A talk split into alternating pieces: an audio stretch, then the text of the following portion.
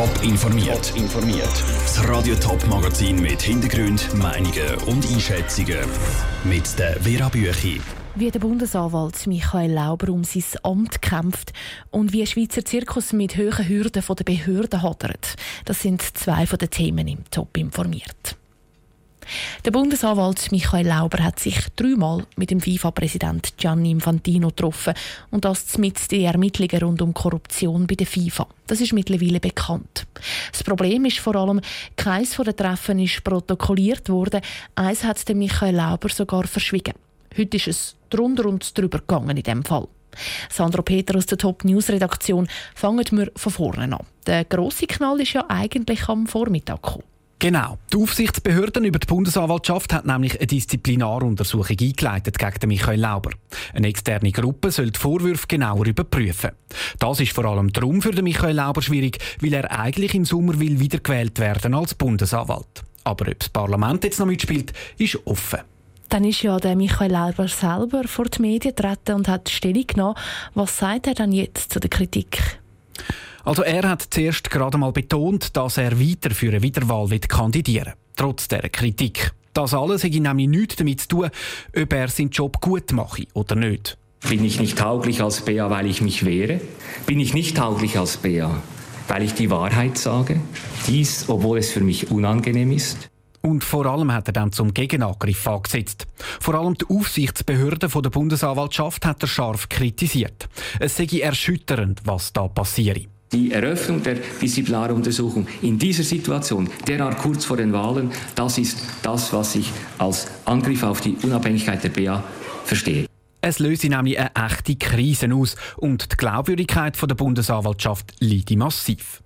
Das sagt der Michael Lauber zu den ganzen Untersuchungen. Jetzt hat er dann inhaltlich, also zu den Vorwürfen im FIFA-Verfahren, noch etwas Neues gesagt? Nicht wirklich. Er hat einfach seine Version einmal verteidigt. Nämlich, dass es die drei Treffen mit dem Gianni Infantino gegeben dass sie nicht protokolliert worden sind, ja, das sei ein Fehler gewesen, hätte aber nichts mit Lügen zu tun. Und dass er ein Treffen verschwiegen hätte, das stimme nicht. Die Erinnerung, wenn ich sie nicht habe, habe ich sie nicht. Das kann man nochmals abklären und nochmals abklären und nochmals abklären. Eine Erinnerung ist eine Erinnerung, sie ist da oder sie ist nicht da.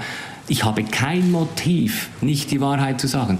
Da bleibt er also auch bei dem, was er schon mal gesagt hat. Er hätte das Treffen schlicht vergessen. Aber was ist denn jetzt die Quintessenz von diesen ganzen Ereignissen heute? Ja, vor allem ist der Graben zwischen dem Michael Lauber und der Aufsichtsbehörde weit aufgegangen. Er fühlt sich ungerecht behandelt und die Aufsichtsbehörde traut ihm offenbar nicht mehr recht. Ob er sich mit der Stellungnahme heute noch retten kann und wiedergewählt wird im Sommer, das muss sich jetzt in den nächsten Wochen noch zeigen. Danke Sandro Peter für die Informationen. Das Parlament wählt in der Sommersession. Schon nächste Woche entscheidet die Parlamentskommission aber, ob Michael Lauber überhaupt vorgeschlagen wird. Gerade mal 31 Prozent der St. Galler Wahlberechtigten sind bei der Ständeratswahl vor zwei Monaten an die Urne. Dort hat kein Kandidat das absolute Mehr geschafft. Und die Parteien und Kandidaten haben auch gerade gesagt, dass im zweiten Wahlgang über nächsten Sonntag noch mal vieles könnte ändern, weil viel mehr Leute gehen, wählen. Und zwar darum, weil eben auch nationale Vorlagen an die Urne kommen. Aber stimmt das?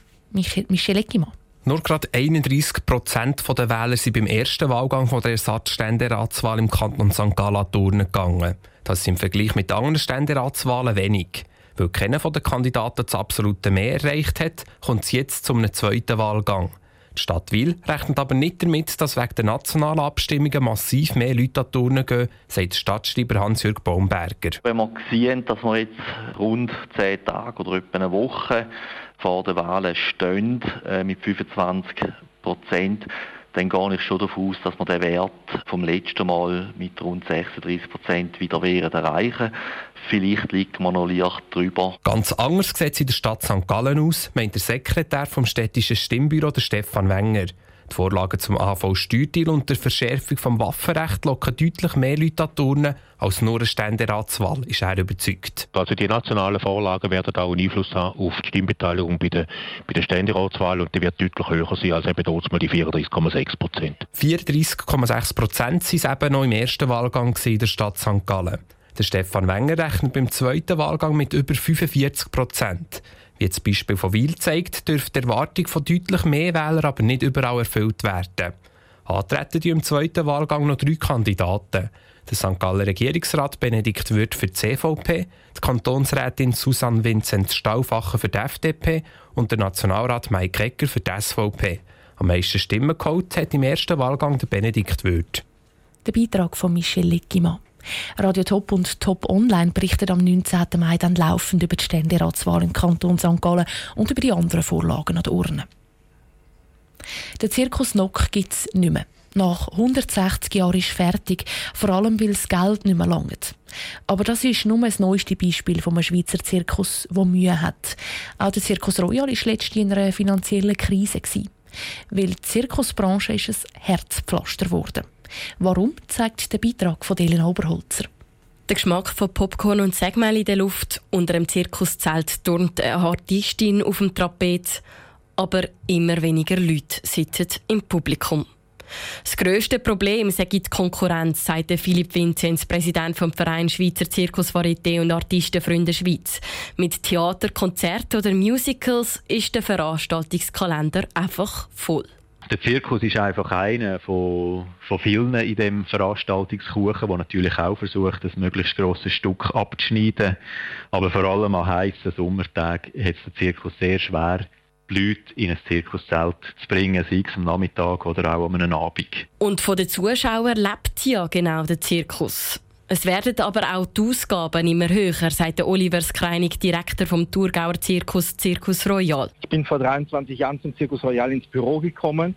Dann haben wir noch Platzmieten bezahlt von gar nichts für Freikartenplatz bekommen, bis so 200, 300 Franken für einen Gastspielplatz. Heute bewegen wir uns in einem Bereich von 500 bis 3.500, 4.000 Franken pro Belegungstag. Zu diesen Platzkosten kommen aber auch noch weitere hohe Kosten dazu. Zum Beispiel zum Plakat aufhängen oder für den Strom- und Wasserbezug. Und der Zirkus wird im Gegensatz zu Theater oder Musical nicht von den Behörden unterstützt.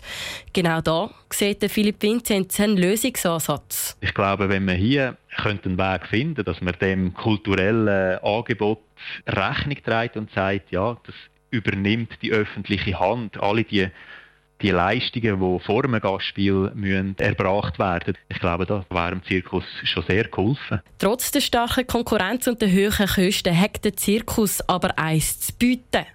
Er sagt die älteste Kulturform und bringt die Leute immer noch zum Staunen.